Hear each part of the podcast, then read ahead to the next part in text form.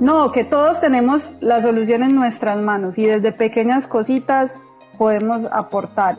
Cosas que de verdad no nos cuestan nada y que de verdad si todos las hacemos se podría generar un, impacto muy, muy, muy grande. No tenemos que ir y, y, plantar todo un bosque, pero son cosas que desde la casa podemos hacer y si todos lo hacemos de verdad generan un impacto. Hola, soy Tatiana Velázquez. Cada semana dirigimos nuestras luces y toda la atención hacia una latina que con su inteligencia, talento y servicio está elevando nuestra comunidad y pavimentando el camino para las que venimos detrás. Ellas son innovadoras, empresarias, científicas, celebridades, pero sobre todo heroínas del día a día. Sus acciones, valentía y dedicación nos dicen en voz alta que como mujeres hacemos la diferencia y hoy pueden ser tus mentoras. Bienvenidas a Latinas Mastermind.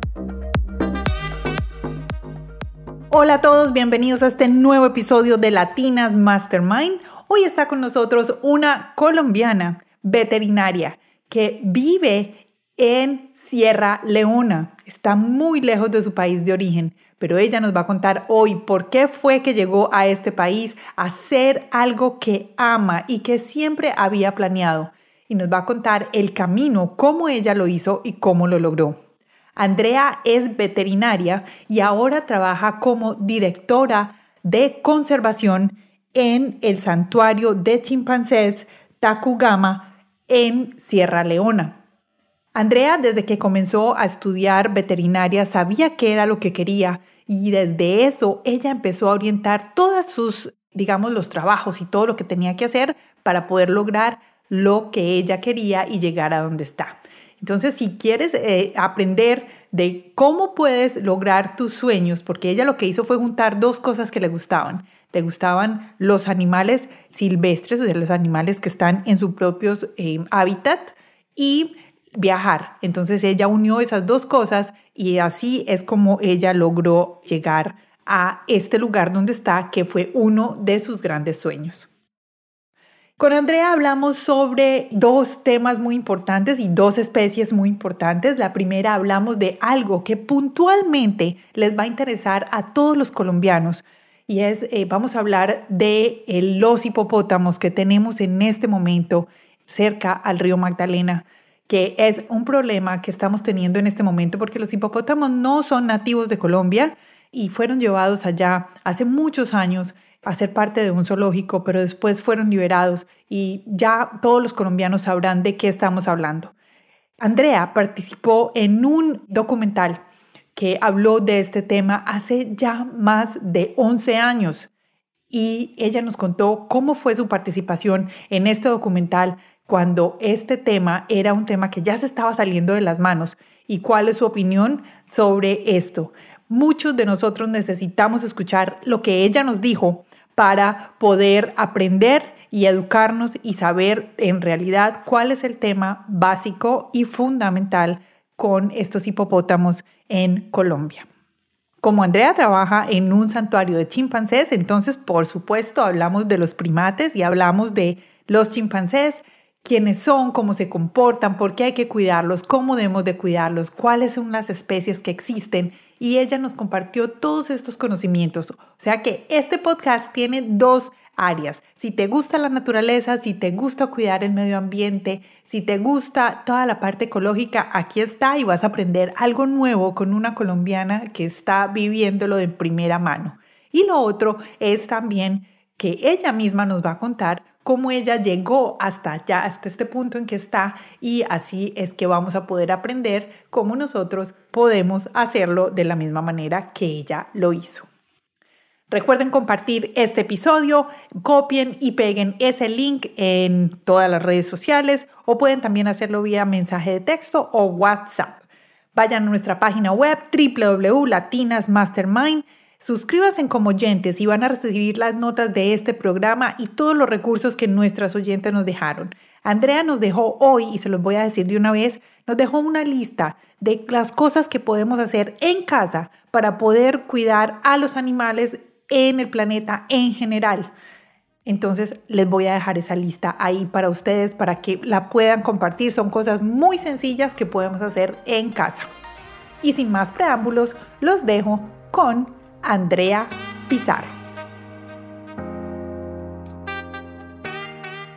Hola Andrea, ¿cómo estás? Hola Tati, ¿cómo vas? Muy bien, muy bien. Muchas gracias, feliz de estar aquí y poder de, hablar contigo a esta hora del día con tanta diferencia de horario. No, muchas gracias por la invitación. Y bueno, yo sabía que iba, tenías trabajo de campo, pero sacaste el ratico para estar con nosotros. Muchas gracias. Ah, claro, claro. Bueno, Andrea, vamos a empezar. Cuéntanos dónde naciste tú y qué es lo que haces. Bueno, eh, yo nací en Medellín, eh, pues, eh, y, en siempre pues me han interesado y me ha gustado mucho la naturaleza y, los animales, principalmente los animales silvestres, entonces estudié veterinaria en la Universidad de Antioquia. y pues desde los inicios de mi carrera siempre, pues siempre estaba en los proyectos involucrados con fauna silvestre, siempre pues traté como de, irme por esa línea y, ya actualmente estoy trabajando en un proyecto de conservación de chimpancés en Sierra Leona. Eh, pues básicamente eh, lo que hacemos es, es conservación de la, de la biodiversidad en general, pero pues eh, enfocada en, en, estos, en estos primates que son pues como los el familiar más cercano que tenemos los humanos y que están en peligro crítico de extinción. Entonces estamos como o tratando de, poner nuestra parte como para, para que no se vayan a, desaparecer.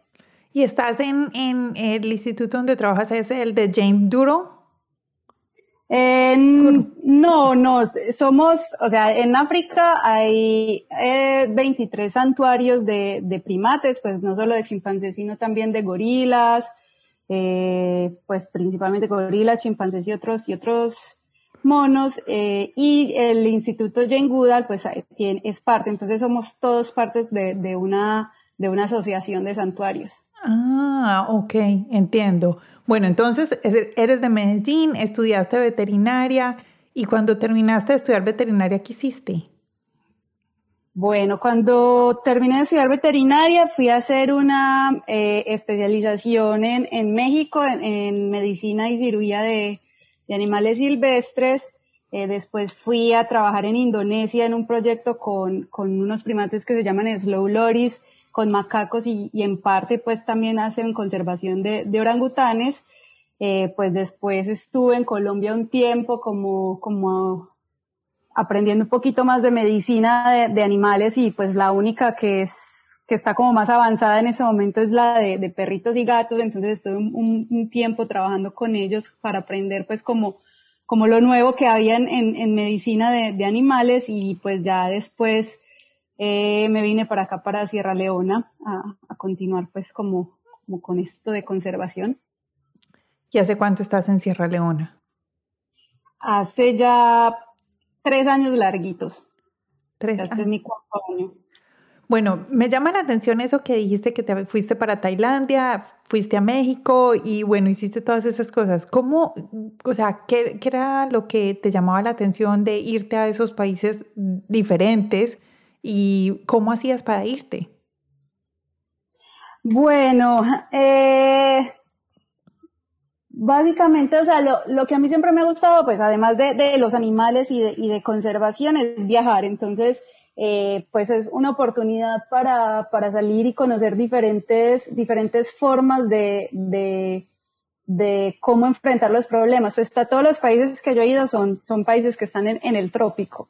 Y pues básicamente la, la, línea del trópico del planeta, eh, el clima y muchos animales, aunque no son los mismos, viven similarmente y pues las realidades sociales también son las mismas. Entonces a mí siempre me ha parecido que lo que uno tiene que, pues porque podríamos ir a lugares donde la, la tecnología y los recursos son más avanzados, pero a la hora de, de implementar y de, y de ir a las realidades, pues no se puede, eh, es, es complicado, entonces no podríamos, pues como usar las mismas estrategias, ¿cierto? Entonces por eso fue que, que eh, traté como de ir a estos países y además porque me gustan mucho los primates Y pues dentro de los primates, uno de los grupos que más me, me apasionan son los de los grandes simios. Entonces, pues están los orangutanes, los chimpancés. Y pues básicamente esa fue como, como mi motivación para, para ir a todas estas partes. Andrea, te voy a hacer una pregunta, te va a sonar un poquito rara de pronto, y es ah, porque hay, algunas personas que nos escuchan son, son ah, personas que son muy jóvenes, y digamos, supongamos, nos estén escuchando a alguien en veterinaria y dice, ay, pero qué tan rico, yo quisiera ir a hacer una práctica tan lejos. ¿Cómo se hace para conseguir una práctica en el exterior? Bueno, la verdad es, yo te voy a ser súper sincera, o sea, la, la verdad es bastante difícil, pero no es imposible, ¿cierto? Pues la, el ejemplo es que yo lo logré y no es que yo sea pues como algo sobresaliente y que haya hecho algo diferente a los demás, pero el problema con, con todas estas cosas es que eh, hay muchos lugares que necesitan ayuda, ¿cierto? Entonces, una de las formas, en la, antes cuando yo empecé como, como, como a viajar y a buscar, había mucho trabajo y todavía hay mucho trabajo para los veterinarios, sobre todo en esta parte de, de conservación. Y, y pues es muy importante siempre estar conectado y como, como revisar las, las, lo que está pasando en el mundo y ver dónde están como los problemas, porque ayuda siempre se necesita. Y, y pues, como hice yo, siempre simplemente estar revisando qué hay, y hay muchos voluntariados, lo que pasa es que muchos son pagando, porque esa es una de las formas en las que los, los proyectos de conservación se, se mantienen, pues entonces es una, como voluntarios de gente que no tiene experiencia, pues pueden llegar y, y, pagar algún voluntariado para ir a aprender. También, pues, espérate, o sea, tú, tú pagado, o sea, los que existen, o de pronto uno de una de las formas es pagando, tú pagas. O sea, no, es que te paguen a, ti. A, mí me pagan, a mí me pagan. Ah, ok, eso te iba a decir. Yo decía, pensé que era el contrario, que era que tú tenías que ir a pagar para voluntariar. No, yo, o sea, yo ya no soy voluntaria. Bueno, mm, yo nunca fui voluntaria, que fue como la ventaja que yo tuve, porque pues la experiencia y, y lo que yo te digo, o sea, si a uno le, si, si algún veterinario está escuchando y le gusta la fauna silvestre, es simplemente estar siempre en, dentro de esa línea. Entonces yo desde que empecé el, el primer semestre, siempre todo lo hacía con fauna silvestre, los trabajos de la universidad, los proyectos, las presentaciones, o sea, yo siempre buscaba la forma de, de, de, de, irme por ese lado. Era voluntaria en la universidad, en el zoológico, en el, en el CAB, eh, pues, o sea, siempre las materias selectivas las hacía de fauna silvestre. Entonces, yo como que por ese lado es, lo que yo aconsejo. Si a uno le gusta algo, tiene que siempre estar ahí y, y pues estar como a la vanguardia y ver qué es lo que está pasando, dónde es que están los proyectos, quiénes son. Y ya, pues una de las formas es hacer un voluntariado y pues obviamente estudiar siempre, porque en veterinaria nosotros nos toca estudiar de todos los animales, o sea, desde gallinas, vacas, perros, gatos, fauna, entonces como que nos muestran como el pool de oportunidades y ya pues es, es cada cual irse por la especialización que, que más desee, entonces es, estar siempre pues como estudiando, irse por una línea bien específica para poder pues sobresalir y que lo conozcan, porque es un gremio súper chiquito. Ah, ok. entendido, entendido. Eh, porque, mira, eso me gusta. Me gusta que me des esa explicación porque mm, una de las cosas que queremos aquí en Latinas Mastermind es que varias, varias personas inspiren de, tu experiencia, o sea, de lo que tú estás viviendo. Antes de que, que lleguemos a donde estás ahora, en este momento, eh, que es Sierra Leona, eh, vamos a hablar de algo que, no sé, déjame saber si te parece bien, y es sobre los hipopótamos que tenemos en Colombia, porque digamos que por ese motivo fue que yo te conocí, por ese motivo fue que llegamos a, a, ti. Entonces, cuéntame un poquito de cuál fue tu participación con el tema de los hipopótamos colombianos. Bueno, el, el tema de los hipopótamos pues es, es, es, bastante controversial. Pues yo como, como te estaba contando ahorita, yo empecé más como en, en, en la parte de, del principio pues de, de, de la problemática. Eh, yo estaba haciendo la pasantía en Cora, Antioquia, y pues eh, fue, yo empecé a hacer la pasantía después de, del incidente, pues que, que el ejército, bueno, que el cazador mató al, al, al, hipopótamo y el ejército se tomó la foto y la puso en Facebook y pues eso causó bastante controversia en el país, pues por, por todo lo que conlleva, ¿cierto? Eh, entonces yo estaba en Corantioquia y pues una de mis actividades era como, como monitorear un poquito esa parte de, de, de, lo que estaba pasando pues en la parte de influencia de Corantioquia y además era voluntaria en el, en el zoológico de, de Nápoles, donde pues a veces íbamos a hacer prácticas o a veces nos, nos llamaban para hacer alguna consultoría de qué estaba pasando. ¿cierto? Y entonces, pues teníamos mucho, mucho contacto. Y, y una de, de, las más, pues de todo lo que empezó fue que una de las posibles formas de controlar los hipopótamos era haciendo pues castraciones de los, de los machos o, o, de las hembras. Entonces estábamos viendo si era más fácil de los machos, de las hembras y pues eh, los asesores di, eh, vieron que era más fácil hacer de los, de los machos, pero pues eso cuesta un montón de dinero.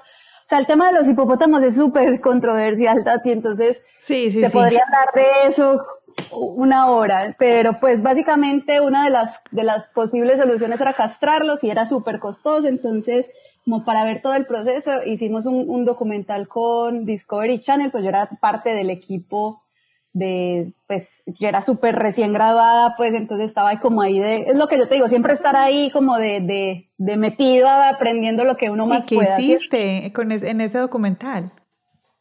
No, pues eh, ese, en ese documental lo que hicieron fue que eh, se castró a un hipopótamo y se recapturó y se, trans, se translocó hacia la hacienda otra vez. Entonces, eh, pues era, el documental era de cómo se, se, se, seguía el hipopótamo, cómo era difícil pues de, de, anestesiar porque pues se necesita un montón de anestesia, pistolas de dardos y dardos específicos, pues un personal, se necesitaron tractomulas, helicópteros, entonces, eh, era como todo el proceso yo era parte del equipo de la cirugía, pues yo era la, ayudante de, del, del, cirujano.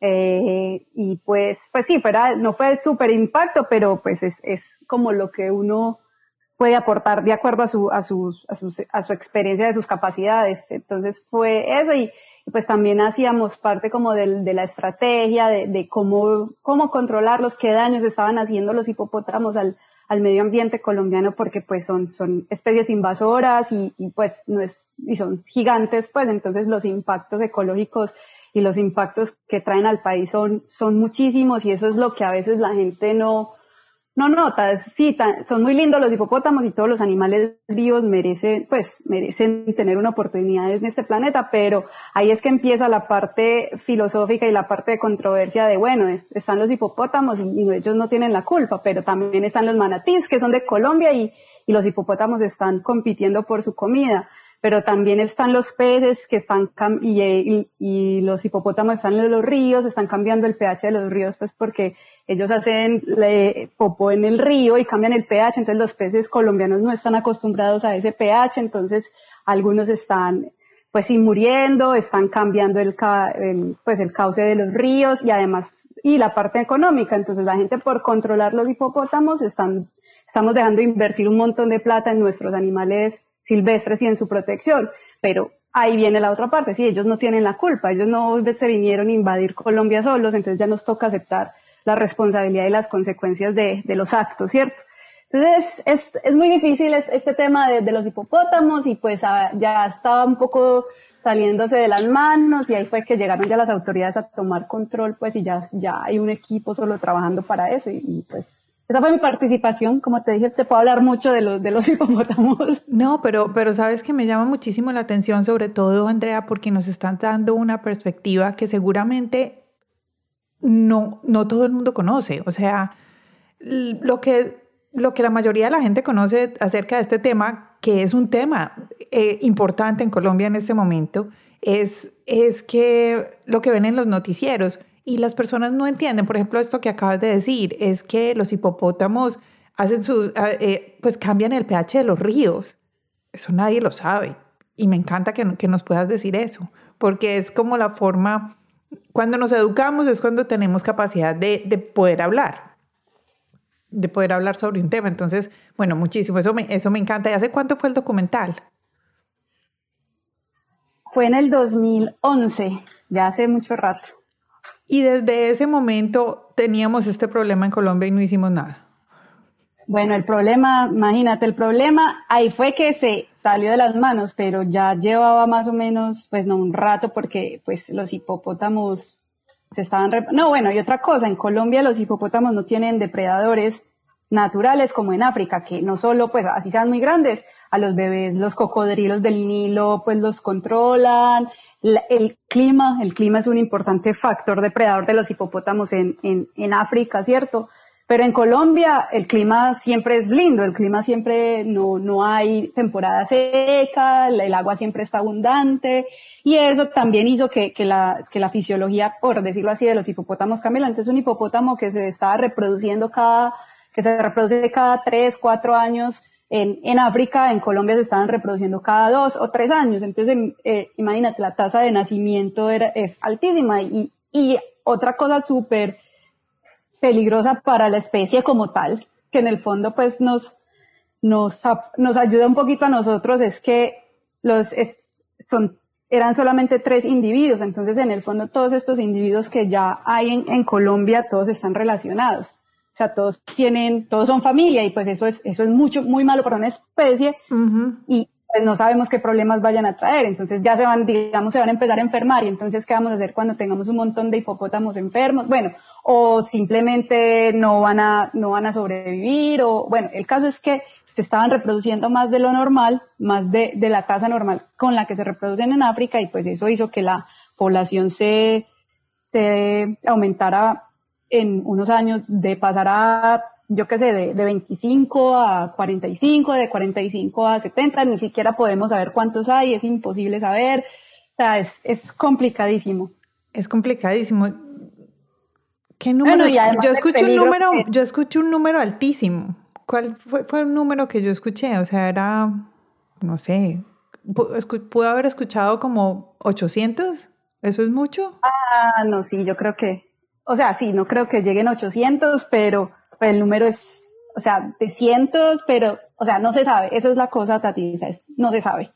No o sea, se sabe. datos, vas a, yo cuando hice el conteo, pues en el 2011 habían 45 y eso que no podíamos, solo contamos los de una parte donde está como el, el grupo más grande, pero no sabemos cuántos hay por fuera. Y pues en este momento, imagínate, 10 años después, no, ni idea de cuántos. No. De cuántos. Cantidad. El problema y el, peligro para la sociedad que eso conlleva. O sea, esa área es de pescadores y pues un hipopótamo, o sea, los pescadores africanos saben dónde van a estar los hipopótamos, pero los pescadores colombianos no, no tienen ni idea. Pues sí es un riesgo. O sea, eso es una bomba de tiempo, como dice todo el mundo, hasta que un hipopótamo haga algo y ahí sí nos, nos pellizquemos y, y nos, y veamos qué tenemos que hacer seriamente contra ese problemita. Sí, eso veo, porque y ahorita me, me hiciste estaba en un grupo, estábamos hablando básicamente de lo que estaban cobrando por, pues, por la castración de los, de, los, de los hipopótamos y era como 100 millones de pesos por cada hipopótamo, pero, pero ahora que me das como toda la información de qué es lo que tuvieron que hacer para castrar uno, pues ahora entiendo por qué es que es ese precio. Claro, no, no, no, es que solo la anestesia, pues, o sea, es súper costoso, o sea, es súper costoso. Wow, bueno, pues salimos de este tema y sabías muchísimo más de lo que yo, lo que yo creía, pero muchísimas gracias. Y bueno, ¿y qué, qué puede hacer la sociedad normal para, para este tema? Las personas que te estén escuchando. Bueno, personalmente, o sea, como te digo, esto es un tema súper controversial, pero personalmente la gente, eh, bueno, primero educarse bien de cuál es la problemática real, o sea, no solo llevarnos por tan bonito el hipopótamo, lo mataron y ellos son muy bonitos y hay que protegerlos, porque sí, o sea, son bonitos, hay que protegerlos y todo, pero, pero entender la, la problemática real de todo lo que implica esta especie en un país que no, que no, que no es, ¿cierto? Es como, como si llevaras, o sea, no sé, un, un tigre, un tigre siberiano y lo pones en, en, un, en Australia, pues es algo así, ¿cierto? O sea, son, por algo los, o sea, la, la, la, naturaleza se distribuyó de alguna manera y, y pues bueno, son especies invasoras dentro de todo que hacen un montón de daño, pues sí, obviamente los hipopótamos por ser tan carismáticos y tan grandes, porque esa es otra cosa, Tati, que, que es lo que pues yo siempre digo, o sea, sí, nos enfocamos mucho en los hipopótamos, pero también en Colombia se hace mucho control de otras especies invasoras. Por ejemplo, la, los caracoles africanos una especie invasora y, y se hace control y, y, se, y se, se toman muchos y se sacrifican y nadie está haciendo bulla, pues porque es un caracol y son muy feos.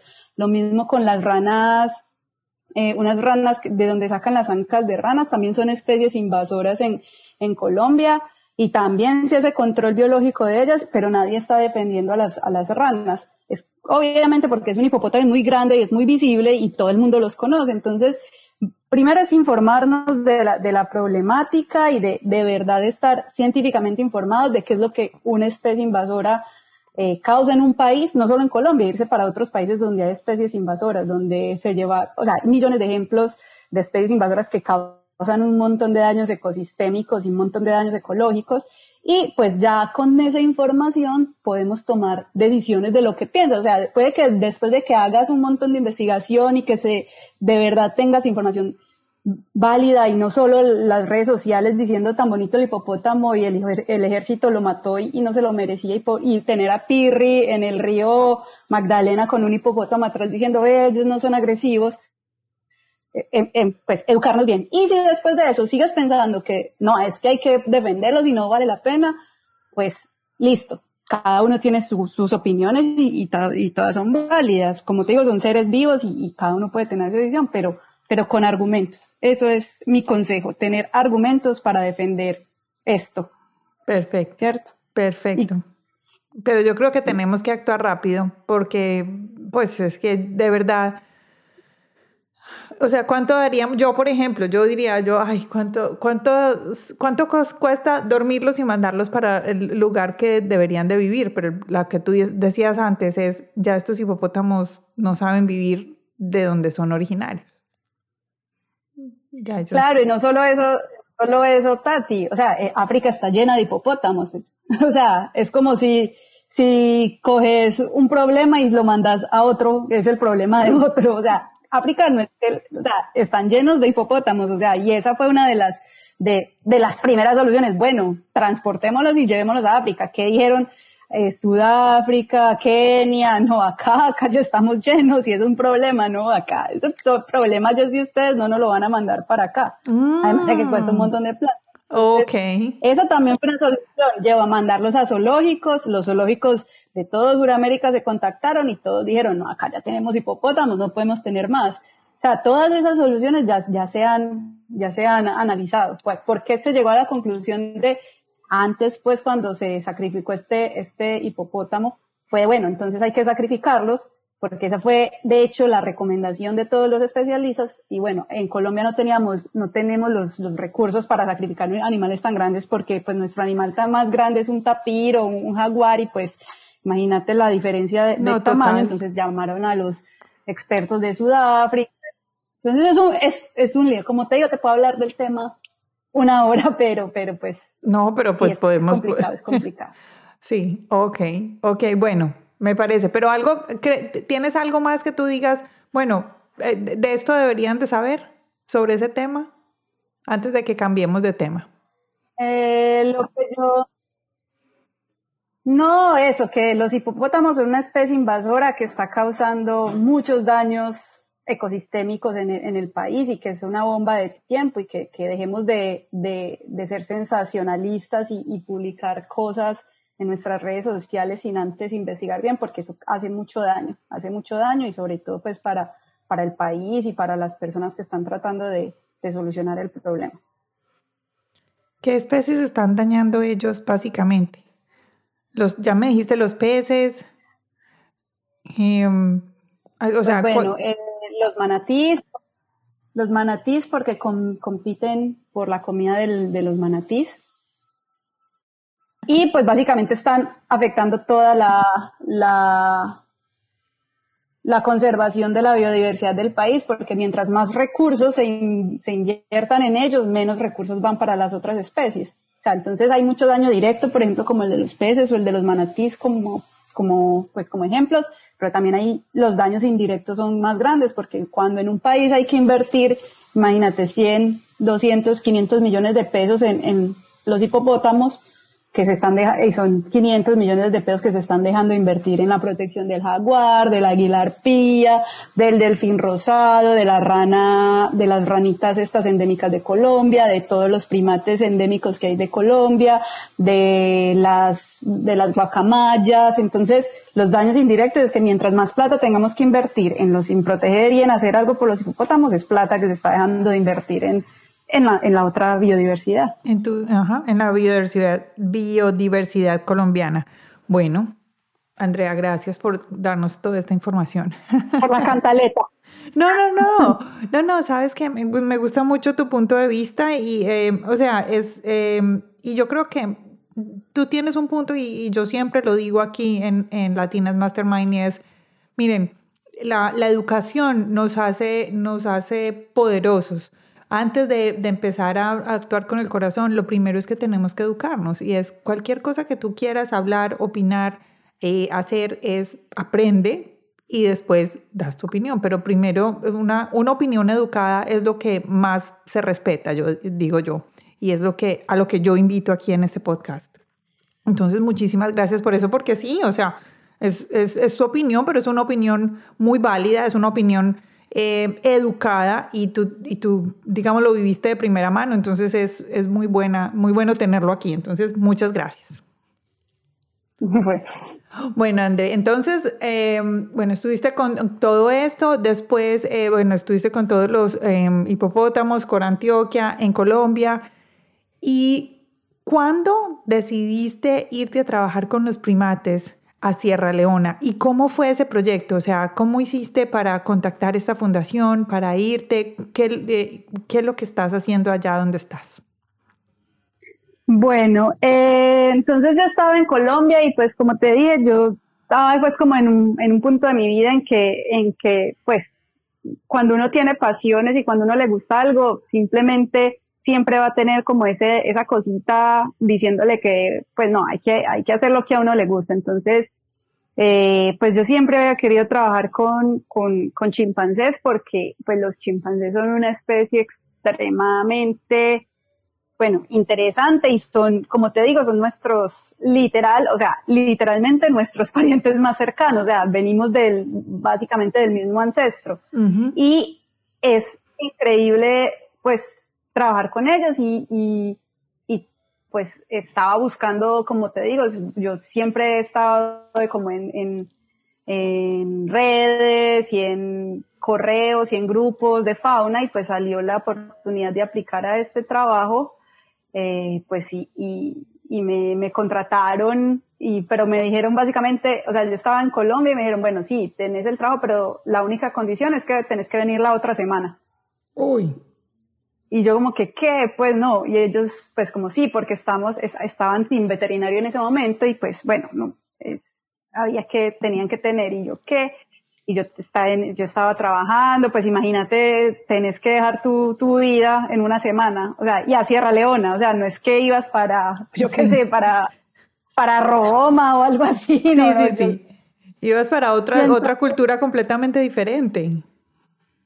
Claro, y pues y Sierra Leona no es que tenga muy buena fama, o sea, cierto, pero pues ya, ya, todas esas cosas pues se, se, se ponen pues como uno a pensar, tenía que decirle a mi familia y todo eso, y bueno, y, y, y ya, y ya, pues esta es la oportunidad, ¿cierto? Y la, la vida le pone una oportunidades y ya está en uno si, si las coge o no, rápidamente, y ya, pues dale de una y entonces sí, a la semana, creo que dos semanas, yo dije, bueno, una semana es mucho, pero al menos dos semanas.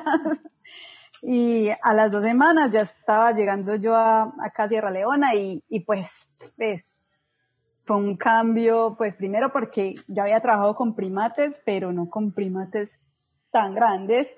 Y ya cuando uno los ve de cerquita y, y los entiende y empiezan a ver cómo, cómo son súper inteligentes y todo lo que hacen, o sea, es, volver a aprender básicamente de medicina, entonces todo lo pues tuve que estudiar mucho porque la medicina es como entre la de los animales, pues la de los, la de los primates más la de los humanos, entonces hay muchas cosas que, que se podrían hacer en otro primate, por ejemplo, en un, en un macaco o en un, o en un cariblanco o en otro de los primates de nosotros, pero que que no se puede hacer en los chimpancés y ya lo mismo, en humanos hay cosas de humanos que podemos hacer en chimpancés y la fisiología y el comportamiento y, y sobre todo la parte psicológica, porque yo como veterinario estaba entrenada en, bueno, eso es un animal, esta es su fisiología, así, así, así se comporta, estas son las enfermedades, pero de psicología nosotros no nos enseñan, pues porque obviamente los animales sí tienen su, su psicología, digámoslo así, pero o sea, no es tan compleja, ¿cierto? Los chimpancés, o sea, es que los, chimpancés sí tienen. No, y tienen, y la cosa es que, listo, uno analiza un grupo de animales, pero, o sea, un chimpancé, los chimpancés, no, es la parte psicológica que juega un papel, y más en estos chimpancés que todos son rescatados del, del tráfico, entonces los traumas, cómo integrar, integrarlos a un nuevo grupo, porque ellos están acostumbrados a sus familias, entonces es, fue, fue duro, al, al principio, eh, pues más los riesgos, pero pues, o sea, fue, no, es súper, súper interesante y pues, y además de que no es solo el trabajo con los chimpancés, porque pues yo siempre, a mí lo me gusta es la conservación, o sea, es, es no solo trabajar con un individuo y con un animalito que está enfermo, sino cómo vamos a evitar que este animalito que está enfermo acá por básicamente culpa de los humanos, no llegue a estas condiciones, sino de mantenerlos en, su, hábitat natural. Entonces, básicamente eso es lo que a mí me, me interesa al, al, final de cuentas. Y pues sí, hicimos este proyecto, es muy bonito porque, pues mira, es en Sierra Leona y los, es uno de los países más pobres del mundo, los recursos para los humanos son limitados, entonces imagínate para los animales. Eh, es un proyecto que la, la tiene clara, o sea, la tenemos clara y, y eso a mí me pareció lo la mejor parte. Porque ¿Qué hace el proyecto? ¿Qué hacen ustedes? Entonces, eh, pues el nombre del, del, proyecto se llama Takugama, es Takugama Chimpanzee Sanctuary, pero eh, nos enfocamos más en la protección de los chimpancés silvestres, entonces se trabaja mucho eh, desde la parte de investigación, entonces eh, identificamos áreas donde hay chimpancés silvestres y ese lugar sería como el, punto focal y de protección eh, enfocado desde todas las perspectivas. Entonces trabajo con la comunidad porque tú no puedes decir, llegar a las comunidades y decirles no vayan a cazar animales y no se los coman cuando ellos no tienen que comer, ¿cierto? Entonces es como, bueno, vamos a, acá a hacer algo, bueno, vamos a ofrecerles alternativas de trabajo, eh, por ejemplo, listo, eh, enseñarles cómo hacer agricultura sostenible, cómo, por ejemplo, también hacer, o sea, es trabajar con la comunidad alrededor de eso, porque pues cada país, dependiendo de, de sus realidades, la conservación se, se enfoca de, de, de, una forma diferente. Acá, básicamente, tenés que suplir las necesidades de las personas, porque si no, ellos van a suplir esas necesidades de los bosques.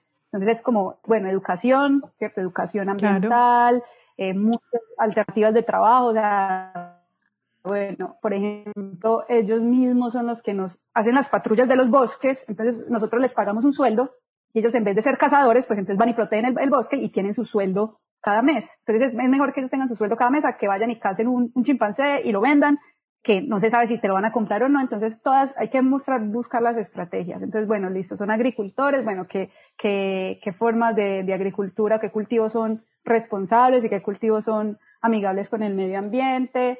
Tenemos un programa de educación con los niños, entonces trabajamos con todos los niños de las áreas alrededor en, pues educándolos en por qué es importante. Y pues ahora lo que estamos haciendo y, y implementando también es mucho ecoturismo. Entonces es una forma también de conservación porque si la gente entiende que proteger el bosque y tener, y tener un bosque lleno de animales atrae turistas y a su vez eso atrae dinero, en vez de eh, talar el bosque, cultivar, yo que sé, aceite de palma, que, que es, o, o, cultivar, yo que sé, algo que no vas a, que no dura tanto como, como el ecoturismo, o que no vale tanto también, porque pues hay gente que paga muchísimo dinero, sobre todo, digamos, por ejemplo, para ver gorilas, hay gente que paga tres mil dólares y está todo lleno durante tres años. Entonces, pues es, como el ecoturismo es una, una alternativa pues de, de, conservación muy buena que estamos tratando de implementar.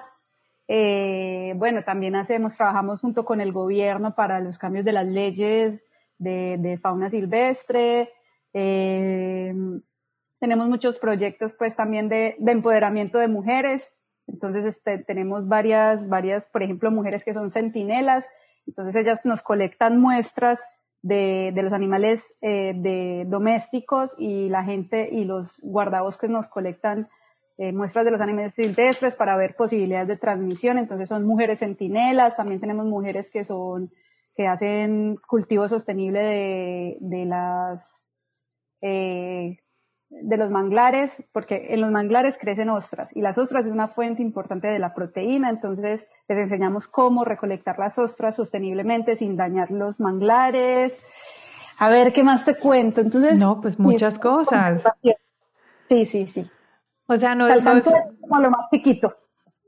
Exacto, o sea, no, no solo relacionado con los chimpancés, sino básicamente la relación con toda la comunidad y lo que rodea todo el ecosistema en el que, en el que se viven y se relacionan los chimpancés. Ajá. Sí, sí, sí. Bueno, y bueno, y tú eres la veterinaria. Eh, pues yo fui la veterinaria durante dos años, ya en ese momento soy la jefe de los proyectos de conservación. Ah, ok. Entonces, fuiste la veterinaria por dos años. ¿Eres la que jefe de? De conservación. Jefe de conservación. Qué rico, llegaste al punto donde querías. Siempre me dijiste desde el principio que eso era lo que más te gustaba. Sí, sí. De hecho, ya tenemos dos veterinarias y las dos también son de Colombia. Ellas ah. ya sí son como las veterinarias que trabajan con los chimpancés que tenemos acá. No puedo creer. También colombianas y mujeres. Y también mujeres. Buenísimo. Esa es una de las cosas. La conservación es ahora manda la parada, son las mujeres, o sea, desde de Jane Goodall hasta todas de hecho, pues sí, sí, ahí no te voy a decir que no hay veterinarios hombres o conservacionistas hombres, pero las mujeres son, son un, o sea, son parte fuerte en, la conservación.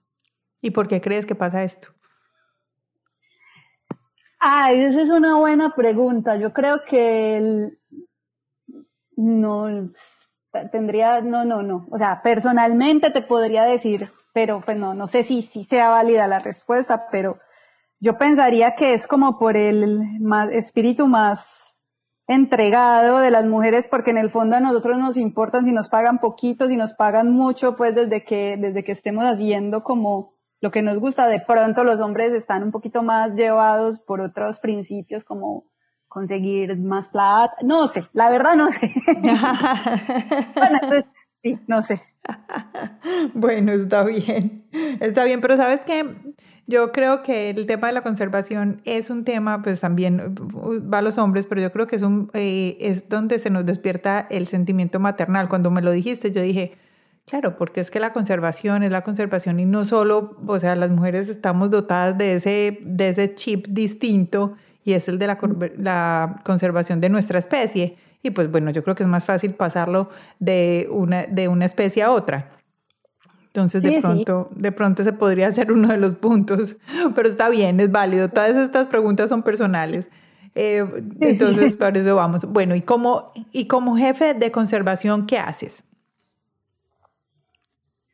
Bueno, eh, básicamente lo que yo hago, pues en ese momento es como coordinar los proyectos de conservación que tenemos en el país. Entonces trabajamos en cuatro distritos eh, y pues tenemos varios proyectos, pues desde reforestación hasta investigación. Entonces es como, como coordinar y pues también conseguir nuevos proyectos eh, que pues para, para continuar pues con el, con el trabajo, entonces sí escribir proyectos, coordinar, ir a, a, los, a los lugares pues, por ejemplo, si de mañana, mañana voy para una salida de, campo, eh, para monitorear pues como, como los proyectos, entrenar a la gente, eh, crear pues como relaciones con el, con los con el gobierno, pues reportar cuando por ejemplo tenemos eh, gente que pues proyectos que hay que reportar por ejemplo a la Unión Europea a, las Naciones Unidas o sea como, coordinar todo sí sí sí que crear estrategias. Todo lo que la, lo que ustedes como santuario van a hacer básicamente. Ok está bien. Andrea te voy a hacer una pregunta y es de la especie de los chimpancés ¿qué es lo que más te ha llamado la atención? Porque nos dices que son los que son los nuestros parientes más cercanos. ¿Qué crees que nosotros como humanos debemos de saber sobre ellos? Uy. bueno, a ver. No, bueno, primero pues lo que hay que saber es obviamente que son animales que, que merecen pues también merecen ser, parte de, este planeta como todos. Y, lo, más, lo más importante es como entender que, que los chimpancés son una especie que, que bueno, que, que están en el límite entre los animales y los, bueno, todos somos, todos somos animales, pero bueno, digamos, entre los humanos y los otros animales, y que están ahí y que, bueno, que obviamente están en peligro de extinción. Eh, por ejemplo, la especie con la que yo trabajo, hay cuatro especies de chimpancés, subespecies de chimpancés, entonces no solo pues lo que conocemos como chimpancés, en África se dividen en cuatro subespecies y, con las que yo trabajo se llaman chimpancés del oeste, que están en peligro crítico, o sea, básicamente están al borde de la extinción, eh, que pues que, que, no debemos, o sea, una cosa que es lo que yo te digo, a mí las redes sociales me, me parten el corazón muchas veces porque, o sea, si es todos estos videos de chimpancés con ropa, chimpancés lavándose los dientes, chimpancés haciendo como cosas súper charras y la gente comparte y comparte y comparte todo eso, eso repercute un montón en, en la conservación de la especie porque todos son, ay, sí, quiero uno, eh, y no solo pues en, en, en, en, países como los de nosotros, pero, pero por ejemplo, gente que ve esto le parece súper charro, pues no sé qué tan charro nos parecería que, que cogieran un humano y lo, lo pusieran a hacer cosas súper ridículas cuando no las debería estar haciendo. Y son, todos son bebés, es muy importante saber que una mamá chimpancé nunca, nunca dejaría a su bebé. Entonces, obviamente todos estos bebés que ves en las redes sociales, en los zoológicos, en, bueno, donde, donde estén, son chimpancés que todos los de acá son chimpancés huérfanos, o sea, seguro, seguro, 100% te lo digo, la mamá está muerta. Ay, no, qué tristeza. Entonces, cada vez que nosotros estamos haciendo esto, estamos promoviendo indirectamente todo, todo, este tipo de, de, tráfico y todo este tipo de, daños a, a, una especie que, que pues, que, que no debería. Entonces, no solo los chimpancés, pero para todos. Lo que pasa es que los chimpancés es súper bonito cuando se lavan los dientes, o lo ves montar, o jugando con el tigre, o, o jugando PlayStation, y además de que son súper son super inteligentes, entonces vos les podés enseñar básicamente todo. O sea, lo que, lo que vos quieras, hay chimpancés que hacen juega, hacen, pues sí, pueden usar un computador, que pintan, que se lavan los dientes, que juegan PlayStation, que les ponen ropa, se lavan los dientes, hacen la cama y todo el mundo dice, ay, sí, súper lindo, súper charro, pero eso, eso, o sea, mí, lo que querían saber, lo que yo pienso que deberían saber las personas es eso, o sea, cada vez que ven un video de, de, de chimpancés haciendo algo muy lindo, muy chistoso, no lo compartan.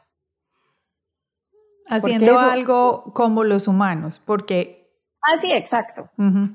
O sea, sí, si lo ven en el bosque y están mostrando lo que generalmente hacen en el bosque, o sea, los, los chimpancés tienen familias, entonces imagínate, son familias y literal, ellos se ponen tristes, se deprimen, o sea, todos los bebés que llegan acá están traumatizados, odian a los humanos, no comen, nos tienen pavor, además de que llegan con huesos fracturados, con balas, con heridas infectadas, y además de eso es el riesgo que nos pasen enfermedades, que nosotros les pasemos enfermedades a ellos, porque como somos tan cercanos, o sea, acá una gripa, alguien, un humano trae una gripa y todos los chimpancés les da gripa, y un chimpancé le da gripa y todos nos enfermamos. O sea, es, es como esas relaciones de que hay un límite y que tenemos que ser muy responsables.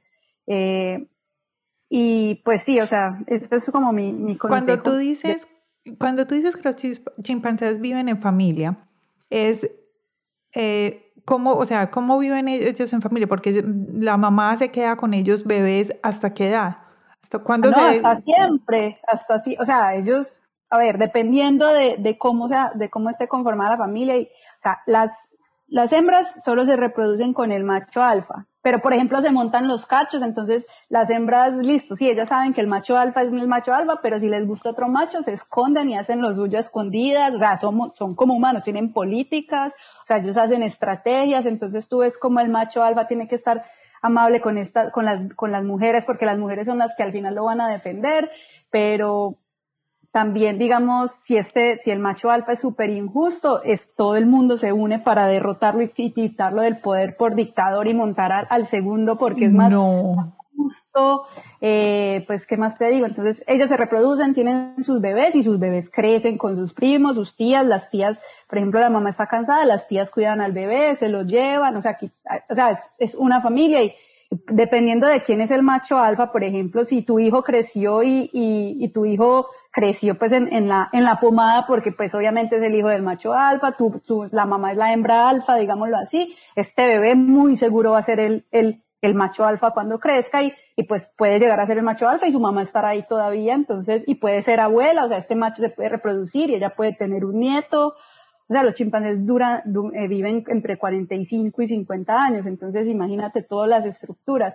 Puede que dos hermanos crezcan, eh, el hermano mayor cuando está grande, ya la mamá tiene otro bebé, y estos crecen y, toman el poder, o sea, y, y son súper políticos, además de que son súper, súper políticos, entonces vos los ves haciendo estrategias, ellos no, ellos tienen memoria, entonces puede que hoy una pelea pasó por algo que, que alguien hizo hace de una semana y ellos estaban esperando para, para vengar. O sea, son, son como humanos en un nivel más básico. No te voy a decir pues que, uy, son súper inteligentes como los humanos y crean cosas, pero, o sea, los ves haciendo estrategias para, para cazar, y no solo para cazar, por ejemplo, acá hacen, hacen túneles para, para tratar de escaparse, ellos cogen herramientas y las, y las guardan para, digamos, abrir, yo qué sé, tratar de abrir el candado. No. O sea, son, son, y la esconden y o le das la pastilla, por ejemplo, hay un, un caso, acá no fue, pero una compañera nos contó de un caso que,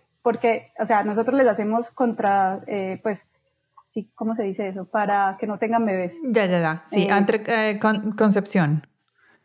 Le contro ah, controlan la natalidad. Ajá. Entonces, a veces usamos pastillas y a veces y usamos los implantes y, por ejemplo, es lo mismo de los humanos. Y, y hay una chimpancé que le daban su pastilla todos los días y bueno, le daban su pastilla todos los días. Cuando, cuando quedó en embarazo, van y miran y había puesto toda, o sea, se, se tomaba la pastilla y no se la tomaba, se la dejaba en la boca y iba, la ponía en la ventana. Y entonces cuando fueron a ver la ventana, están todas las pastillas ahí puestas. No puedo creer.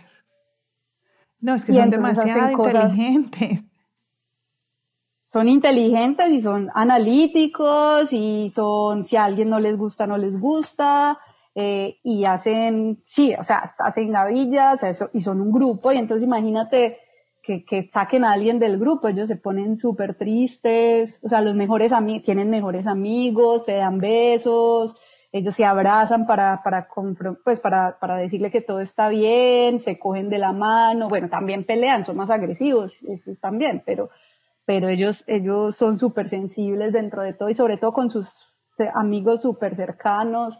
Si, si les falta, pues ellos se ponen súper tristes. Andrea, este, los chimpancés son, em, o sea, su hábitat natural es África, solo África. Sí, ellos solo están en, en África y, y, están solo en la línea del Ecuador, están en, en, 27 países, estaban en 27 países, ya como de tres están extintos, o sea, ya no hay. Ya no hay. Entonces en nuestros países latinoamericanos no deberían de existir chimpancés. No, no, no, no, no. Eh, no. Solo, solo en África. En Colombia los únicos chimpancés están en el zoológico de Pereira. De Pereira, ok. O sea que si, o sea, si ustedes ven un, yo creo que, no sé, esa es una opinión personal, voy a hacerlo.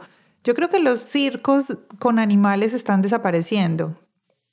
Pero si no están desapareciendo, pues traten de no ir, porque para qué van a apoyar este tipo de, este tipo de actividades, ¿no te parece? No, total, total. Eso no tiene ningún sentido tener un circo. Esos circos de animales, exhibiciones y bueno, y dependiendo, porque digamos, em, no sé, pero yo creo que, eh, o sea, tú dijiste algo ahorita y esa es la forma como todos podemos apoyar. Entonces, la forma como podemos apoyar, lo primero es mm, en las redes sociales, eh, en internet, donde sea, si ustedes ven que hay un video de este tipo, pues no lo compartan, no vayan a pues, no sé, shows donde tengan animales en cautiverio y que los pongan a hacer cosas que no son de su naturaleza, o sea, no están en su hábitat normal. ¿Qué más podemos hacer para ayudarles a, esta especie? Bueno, eh, hmm, bueno, para, en específico para ayudar a los chimpancés, pues obviamente tener una vida sostenible, ¿cierto? Que básicamente es ayudar al planeta en general. Eh, pero sí, o sea, la, la, la, más importante es eso, no, no compartir este tipo de cosas. Lo que podemos hacer en la vida diaria, que no nos cuesta nada, ¿cierto? Eso es lo, más importante, porque pues obviamente desde recursos, o sea, hay, hay, ya programas, por ejemplo, nosotros tenemos programas donde, por ejemplo, en vez de dar un regalo material, lo que puedes hacer es dar un, un una, como regalarle a alguien que se convierta en el guardián de un chimpancé. Entonces, por ejemplo, tenemos programas así de que, bueno, tú haces, tú apoyas a un chimpancé en específico y pagas 60 dólares al año, que son básicamente como 3, 5 dólares al, al mes, y te mandan las fotos, te mandan historias de ese chimpancé, te mandan, bueno, te mandamos calendarios, entonces eso ya también se puede, eh, desde la parte como más directa, como de apoyo a programas de conservación, por ejemplo, pueden comprar los productos por internet. Entonces, por ejemplo, en Colombia nosotros nos salíamos con una empresa muy bonita que se llama Selvita y ellos hacen camisas de chimpancés y nos donan eh, como el, el 5% de, de, las ventas. Entonces, por ejemplo, es una de las, las camisas son súper bonitas. ¿Cómo se llama? la empresa se llama Selvita y, y, y pues eh, si quieres yo te mando el, el, el link, pero Sí, para dejarlo, para dejarlo aquí dentro de las notas del podcast para que las personas vayan y lo vean. Sí, son súper bonitas las camisas, son súper bonitas. Entonces, por ejemplo, está eso, o ya cosas más específicas, direct, si alguien tiene la, la, la capacidad de, de, donar dinero, o sea, no tiene que ser un montón de plata, pero donar dinero, por ejemplo, para la comida, seguir, sobre todo también nos pueden seguir en las redes sociales y mientras más gente nos siga, pues más, más más información y más gente puede acceder a esa información. Entonces son cositas súper chiquitas que la gente puede hacer y que no nos, no nos cuesta nada. O sea, eh, esto, por ejemplo, mucha gente regala estas, volverse el guardián de un chimpancé eh, por un año. Y eso es algo pues que son ya 60 dólares, sí, para algunos es mucho, pero para otros no es nada. Entonces, y es un regalo súper bonito. En vez de regalar, yo que sé, algo material, se puede regalar esto y saber que estás contribuyendo y, y ayudando a esta especie de, de esa manera. Eh, pues sí, hay, hay muchas de, de, estas formas, unas que nos no nos cuestan y otras que nos cuestan un poquito, o ya si hay, por ejemplo, empresas, hacer, si hay empresas que, que, que tienen estos programas de responsabilidad social, muchas de ellas lo hacen con el medio ambiente, entonces si tienen una empresa que creen que puede apoyar, yo qué sé, el programa de educación, o la comida de un mes, para un mes para los chimpancés, o, o por ejemplo el libro de educación, porque tenemos libros de educación para los niños. Entonces, que bueno, yo voy a pagarle el, libro que le impriman el, libro de educación a un niño. Eh, también pueden comprar los libros, hay un libro pues de, de, de Takugama específicamente pues donde se cuenta la historia, entonces comprar el libro, todo ese dinero es para, para mantener pues las operaciones y, y, la conservación de los chimpancés en Sierra Leona.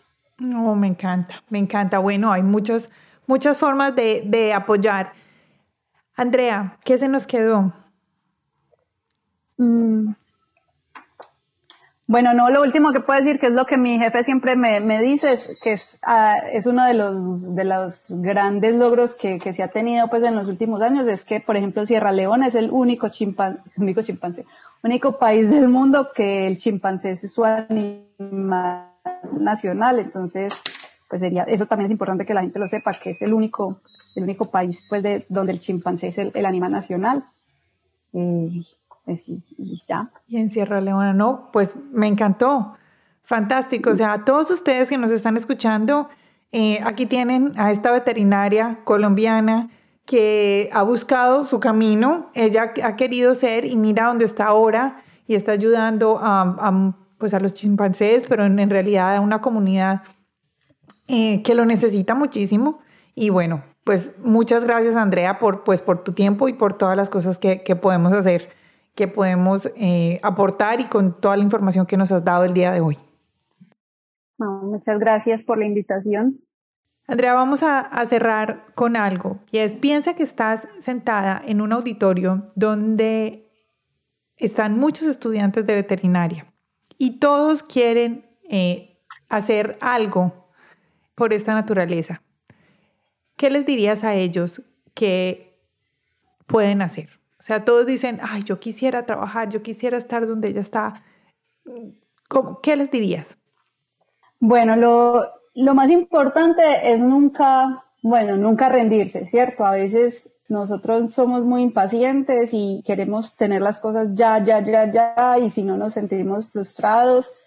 Pero pues lo más importante es, es nunca, nunca rendirse y, pues siempre tratar de, de, bueno, así suena cliché, luchar por los sueños, al menos hacer lo posible para que los sueños se puedan lograr y poder hacer todo lo que queramos y pues, pues ir labrando el camino todos los días un poquito para llegar a esa meta. Andrea, y si tienes eh, al frente tuyo un montonón de jóvenes, chicos, que quieren que este planeta sea mejor, ¿qué les dirías a ellos? Ah, bueno, no, que todos tenemos la solución en nuestras manos y desde pequeñas cositas podemos aportar. Entonces, desde cómo vivimos todos los días, o sea, tratar de usar menos plástico, menos productos con aceite de palma, ser conscientes del uso del agua, tratar de usar transportes más ecológicos. A veces podemos ir caminando a lugares donde usamos carros o donde podemos coger una bicicleta. Sí, yo sé que a veces es peligroso, pero bueno, si se puede ir a, o sea, tratar de evitar todo eso y de, bueno, comer menos carne, comer menos carne totalmente. No estoy diciendo que todo el mundo se vuelva vegetariano, pero pues en realidad comer menos carne, o sea, si comemos carne tres veces al día, bueno, comamos solo una. Si comemos solo una vez al día toda la semana, comamos tres veces, o comamos, o dejemos de comer un día, o sea, cosas que de verdad no nos cuestan nada y que de verdad, si todas las hacemos, se podría generar un, impacto muy, muy, muy grande. Entonces, eso, pues tratar de usar más energías sostenibles si se puede. Si usamos muchas pilas, tratar de usar pilas que se recargan obviamente, pues tratar de, no tener animales silvestres, de no apoyar empresas o compañías que, sepamos muy, muy obviamente que lo hagan, consumir menos, consumir menos cosas, eso también, porque si consumimos menos, pues es mucho menos desechos, ¿sí? menos cosas con plástico, tratar como de, ser más responsables y de ser más conscientes. No tenemos que ir y plantar todo un bosque, pero son cosas que, desde la casa podemos hacer y si todos lo hacemos de verdad generan un impacto. Un granito a la vez. Andrea, no te voy a dejar ir, se me acaba de ocurrir una pregunta, la última. ¿Qué entidades en Colombia protegen a los monos, a los primates? Bueno, en Colombia generalmente, pues el, Ministerio de Medio Ambiente a través de las corporaciones autónomas eh, regionales son los encargados, pues, como de, todo el tipo de protección de, de la fauna, está también Parques Nacionales de Colombia, el Instituto von Humboldt, que hace muchísima investigación, y también hay proyectos súper super bonitos, por ejemplo, el, proyecto Titi, que se encarga pues de, la protección específica del tití eh, cabeza de algodón que está en, en la parte pues como de la costa. Eh, tenemos proyectos donde que también protegen eh, animales, por ejemplo, como los, los osos hormigueros en, en, el sur del país, esta que se llama Fundación Cunaguaro, eh, pues eh, tenemos un centro de rehabilitación de, de perezosos en, en, Antioquia, de osos perezosos. Entonces hay varias organizaciones como individuales o privadas que se, se enfocan como en, especies en particular, pero es el, el, gobierno y el ministerio a través del Ministerio de Medio Ambiente los que, los que hacen. Y también hay pues como organizaciones internacionales que, que están en Colombia pues también. Entonces. Bueno, Andrea, muchas gracias. Nos has dado muchísimas cosas, mucho conocimiento. Gracias por contarnos tu historia, gracias por eh, contarnos lo que haces, unas, unas cosas fantásticas.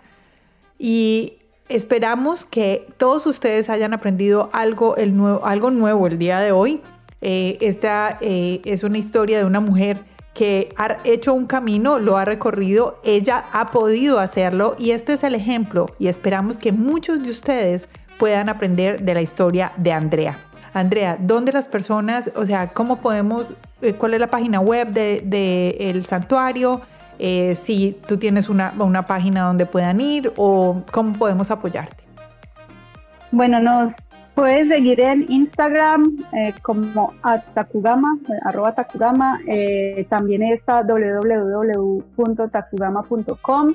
En Facebook también estamos como Takugama Chimpanzee Sanctuary y en Twitter como Takugama. Pues ahí nos pueden ir a seguir y, compartir todas, todos los, posts que les gusten eh, y pues ahí pueden seguir el trabajo que hacemos todos los días. Me encanta. Bueno, gracias por esta información y espero que a todos les, les sirva. Ahora sí, Andrea, vamos a despedirnos. Muchísimas, muchísimas gracias por tu tiempo, gracias por haber compartido todo esto con nosotros y eh, te deseo un feliz, una feliz noche en Sierra Leona, ahora sí. Muchísimas gracias, muchas gracias. A todos ustedes, muchísimas gracias por habernos acompañado el día de hoy en Latinas Mastermind. Esperamos que todas estas historias de Andrea les hayan enseñado algo para ustedes, para esa persona que conocen. Recuerden, siempre pueden copiar y pegar el link de este podcast y compartirlo en las redes sociales o también en mensajes de texto, porque yo sé que ustedes pueden escuchar, dicen, ah, esto es para alguien más. Entonces puedes compartir este podcast. A todos ustedes espero que tengan una feliz semana. Vayan a nuestra página web www.latinasmastermind.com. Se registran como oyentes del programa y ahí van a recibir las notas de este podcast con los recursos y todo lo que nos contó Andrea. Algo que creo que les voy a compartir esta semana y es cómo podemos apoyar.